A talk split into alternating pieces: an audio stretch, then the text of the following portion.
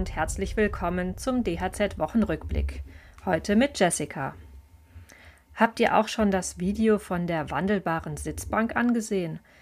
Metallbaumeister Simon Heumus aus Grafenau in Bayern hat eine Sitzbank entwickelt, die sich mit einem Handgriff zu einem Tisch mit zwei Sitzbänken ausklappen lässt.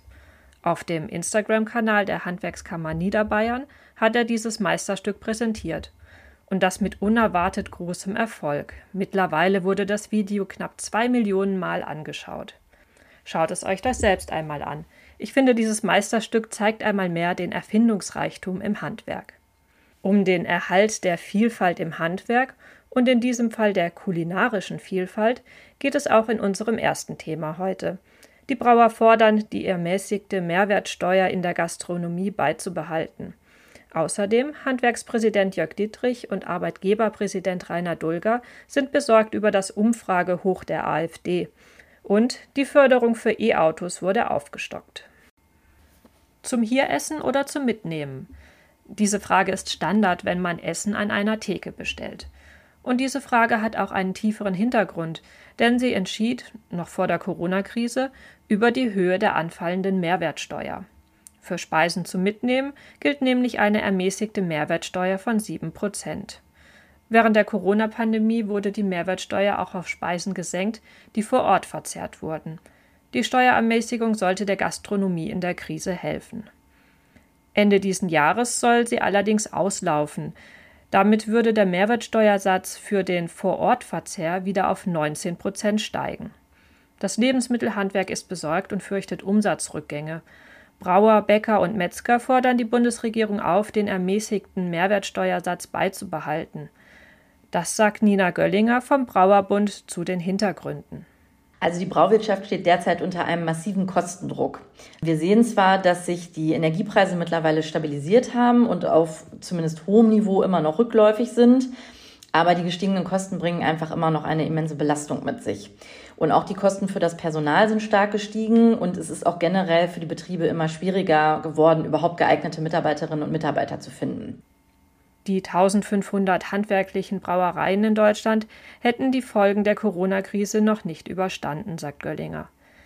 Also vor dem Hintergrund dieser großen Herausforderungen, vor denen die Brauwirtschaft aktuell steht, die ich gerade skizziert habe, sind wir eben der Ansicht, dass der ermäßigte Mehrwertsteuersatz vor allem im Interesse der kulinarischen Vielfalt, der regionalen Kultur, lebendiger Innenstädte und vitaler ländlicher Räume auf jeden Fall erhalten bleiben sollte.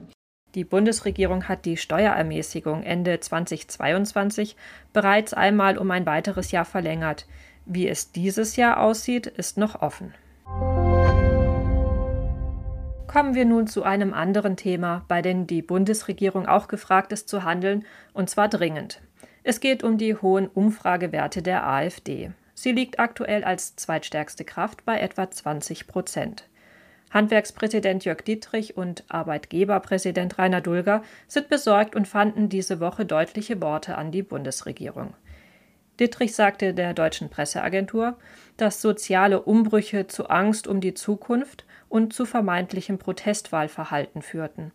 Um das zu verhindern, müssen seiner Meinung nach die verantwortlichen Politiker Wege aufzeigen, um diese Veränderungen zu bewältigen. Auch Arbeitgeberpräsident Dulger erklärte, dass nun handwerklich gute und effiziente Politik nötig sei. Und da habe die Ampel deutliche Defizite gezeigt in diesem Jahr. Ich finde es gut, dass sich die Wirtschaftsverbände Gehör verschaffen. Denn die Handwerksbetriebe brauchen keine Politiker, die sich gegenseitig anklagen, sondern zusammenarbeiten und dadurch für mehr Planungssicherheit sorgen. Wie Dietrich auch betont hat, ist es wichtig, die Menschen nun mitzunehmen und nicht zu überfordern. Zum Schluss noch eine Nachricht, die das Kfz-Handwerk in dieser Woche gefreut hat. Das Wirtschaftsministerium hat das Budget für den staatlichen Umweltbonus für E-Autos aufgestockt. Und zwar um mindestens 400 Millionen Euro, wie es offiziell hieß. Hintergrund ist, dass in diesem Jahr die Nachfrage nach Elektroautos um ein Drittel eingebrochen ist. Diese Aufstockung sei ein gutes Signal, so der Zentralverband des deutschen Kfz-Gewerbes. Das Vertrauen der Kunden in die Elektromobilität müsse unbedingt steigen. Die Gründe für die Zurückhaltung der Käufer seien vielschichtig.